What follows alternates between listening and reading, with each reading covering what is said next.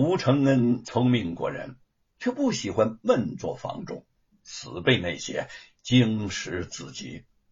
相反呢，出外游览，增长见识，倒是他比较能够接受的学习方式。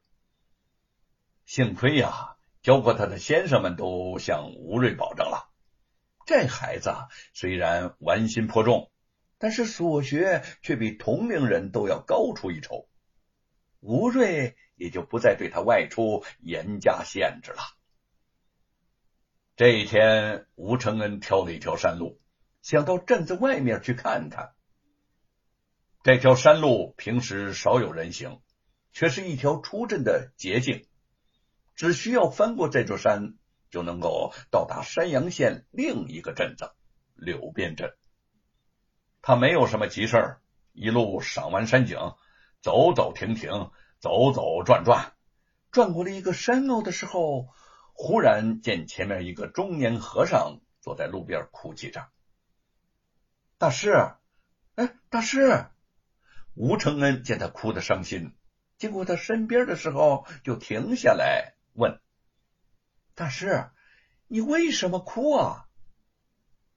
那个和尚抬头看了他一眼，见他面带同情，并无恶意，便说道：“贫僧是冀州云游天下的和尚，方才路过此处，身上的袈裟被山里的一个强盗抢走了。”嗯。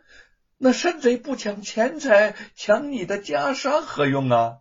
难道他要做和尚吗？吴承恩想想不由好笑，若非见那个和尚哭的可怜，忍不住就要笑出声来了。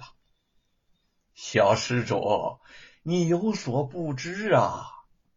和尚知道他不懂，收住了哭声，说：“贫僧的这领袈裟。”不是一般的俗，那是唐朝历经九九八十一难，西天求取真经的唐三藏高僧所传，上有九九八十一根金线。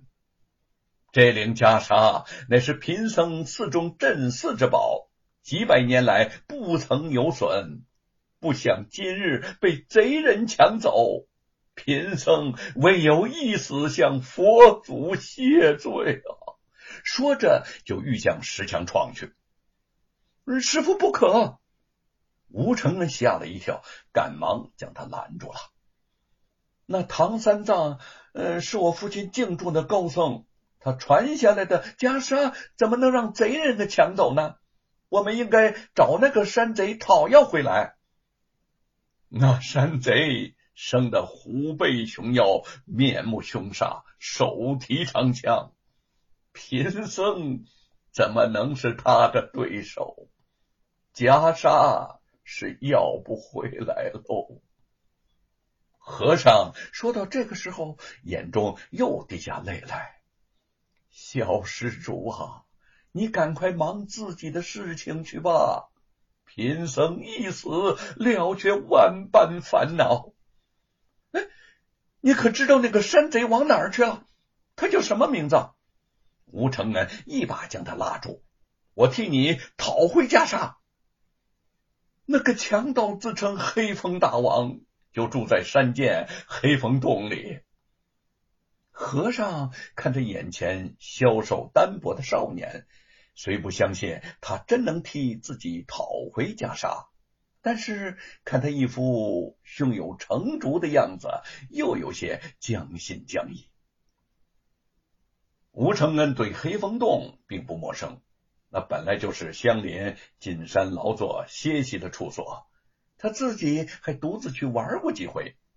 没想到现在被强盗霸占，做了贼窝。当下他微微一笑，带着那个和尚向洞处而去。到这洞前，果见情形与前不同。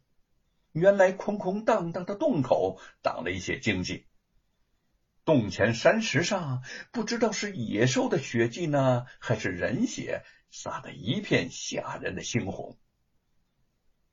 吴承恩将和尚护在自己的身后，向洞内高声的喊道：“黑风大王，快把袈裟交出来！是谁在此吵闹呢？活腻了是不是？不多时候，一个黑脸狰狞、虽有黑痣，枝上还长着三根长毛的壮汉，手持长枪跳将出来了。他抢了和尚的袈裟，正盘算着上面的金线能够卖多少银子。不提防，这债主便找上门来。你抢夺佛门弟子的袈裟，当天诛地灭！吴承恩虽见对方杀气腾腾，也不以为然。我劝你赶快把袈裟还给这位师傅。嘿嘿，嘿嘿嘿你是谁家的小毛孩子啊？敢在你家大王面前信口胡言？黑风大王。原以为前来的是一个武林好汉，没想到竟是一个身形消瘦的少年，不仅有点哑然失笑了。不看你是个乳臭未干的孩童，我一枪就扎死了你。君子动口不动手，你敢跟我比比履历吗？吴承恩并不生气。眨眨眼睛，毫无畏惧的看着他。你若赢了，我立即下山，不再向你讨要袈裟；你若输了，就得乖乖的把袈裟还给这位师傅。打赌？哼哼哼，和你这个小毛孩子比力气啊？哈哈哈哈哈哎，你是不是被我吓糊涂了吧？啊？黑风大王笑得差点摔个跟头，指着吴承恩问道：“你觉得你有赢的可能吗？”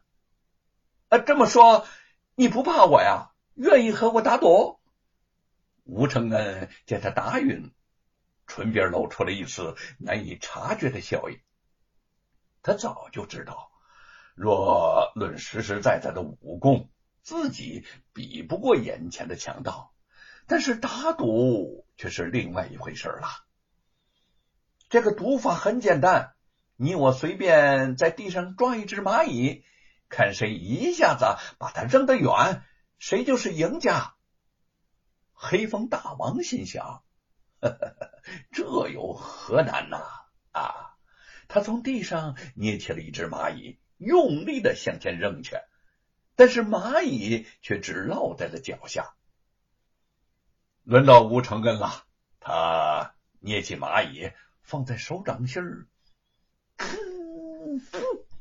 用力的吹了一口气，蚂蚁立刻被吹的是无影无踪。他嘴角含笑，得意的望着黑风大王：“我赢了，你快把袈裟还给这位师傅！”这、这、这臭小子啊，你竟敢耍戏你家大王！这次不算。黑风大王暴跳起来，持枪上前，一枪一个将二人撂倒在地。吴承恩大喊大叫着，却挣不过他一身的蛮力，当下便被绑进了洞中。